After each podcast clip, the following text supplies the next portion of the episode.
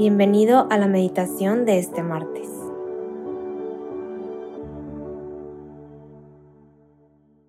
En el nombre del Padre, del Hijo y del Espíritu Santo. Amén. Ven Espíritu Santo, llena los corazones de tus fieles y enciende en ellos el fuego de tu amor. Envía, Señor, tu Espíritu Creador y renueva la faz de la tierra.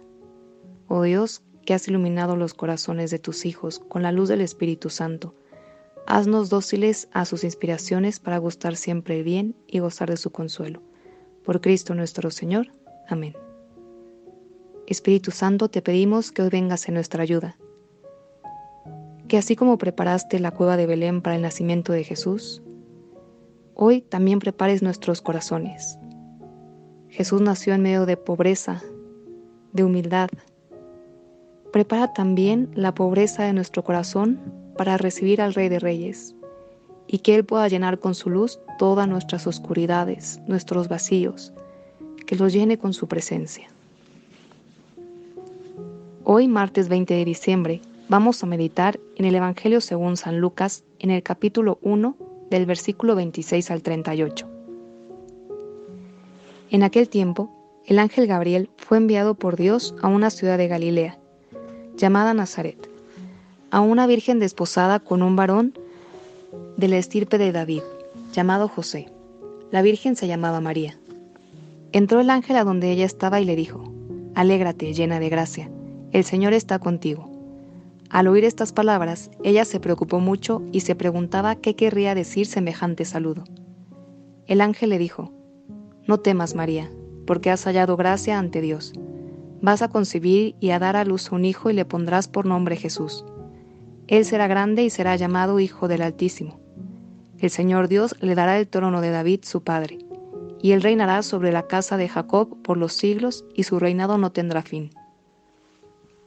María le dijo entonces al ángel, ¿Cómo podrá ser esto, puesto que yo permanezco virgen?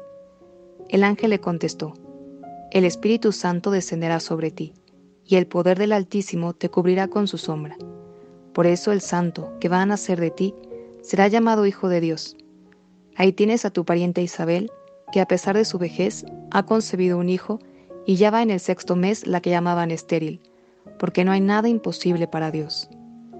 María contestó, Yo soy la esclava del Señor, cúmplase en mí lo que me has dicho. Y el ángel se retiró de su presencia. Palabra del Señor, gloria a ti, Señor Jesús. En estos días que nos preparamos para Navidad, aprendemos mucho de María. En primer lugar, cómo el ángel la saluda. Alégrate llena de gracia, el Señor está contigo. La verdadera alegría de María es que el Señor está con ella. Y además, vemos cómo María fue valiente. El ángel le dice, no temas María, porque has hallado gracia ante Dios y le menciona cómo será su misión de concebir al Hijo de Dios. María pronunció un sí. Yo soy la esclava del Señor, cúmplase en mí lo que me has dicho. Pero en ese momento, María no sabía todo lo que ese sí implicaba, pero sí sabía lo que la confianza en Dios implicaba. Es decir, ella estaba segura de que al confiar en Dios todo iba a salir bien y quizá no humanamente bien, pero que su confianza sería la clave para que ella pudiera salir adelante de todas las dificultades en las que se vio envuelta. María dijo sí y sostuvo ese sí a pesar de todas las dificultades que enfrentó. María dijo sí y en ese momento no sabía que iban a perseguir a su hijo desde el primer momento en que naciera. María dijo sí sin saber que tenía que ir a huir a Egipto. María dijo sí sin saber que una espada atravesaría su alma. Dijo sí sin saber que su hijo iba a permanecer oculto 30 años como carpintero. Dijo sí y no sabía que su hijo iba a tener una vida pública durante tres años muy intensa. Dijo sí y no sabía que iba a morir en una cruz. Pero cuando se presentaron cada uno de esos momentos, María sostuvo su sí, porque su confianza estaba puesta en el Señor. sabía que por más dificultades que ella viera enfrente, la confianza en Dios era todavía más fuerte. Por eso fue capaz de sostener su sí al pie de la cruz, pues capaz de sostener su sí aun cuando todo parecía perdido. Y por eso fue capaz de mantener su sí hasta el día de la resurrección. Ojalá que el ejemplo de María nos ilumine y nos fortalezca para mantener los sí que le damos a Dios. Quizá en este tiempo podemos atravesar por dificultades, problemas, situaciones que nos incomodan, porque tenemos que aceptar que estamos en un mundo imperfecto. Tenemos que lidiar con nuestra imperfección, con la de los demás, con nuestras heridas. Y eso a veces nos puede hacer sufrir. Pero hoy el Evangelio nos invita a alegrarnos, como María. Alégrate, porque el Señor está contigo.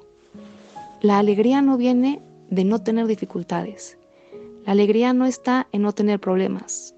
En este mundo siempre habrá alguna situación que nos haga padecer. Pero sabemos y la alegría nos llega a saber que Dios está con nosotros en medio de esa situación. Él es nuestro compañero. Dios no es el culpable, Dios es el compañero que está con nosotros y nos ayuda a atravesar cualquier dificultad. Alégrate porque el Señor está contigo.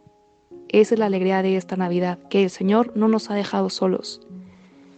Viene Emanuel. Emanuel significa Dios con nosotros. En medio de este mundo lleno de situaciones, Dios viene a visitarnos y enseñarnos el camino para poder regresar a estar con Él algún día. Así que te invito a que en este día puedas meditar en tu corazón las veces en las que Dios se ha hecho presente en tu vida, para que tú mismo constates que no estás solo, no estás sola, sino que Dios ha estado contigo a lo largo de tu vida. Y también mantente atento, mantente atenta para descubrir cómo hoy Dios se quiere hacer presente en tu día. Porque no estás solo, no estás sola. Dios está contigo.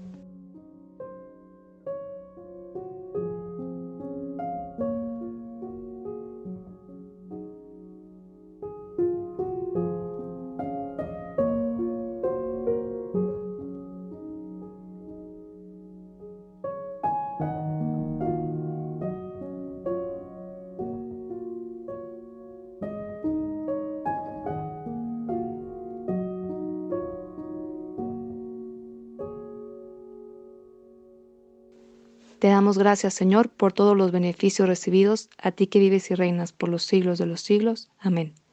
Cristo Rey nuestro, venga a tu reino. María, Reina de los Apóstoles, enséñanos a orar. En el nombre del Padre, del Hijo y del Espíritu Santo. Amén.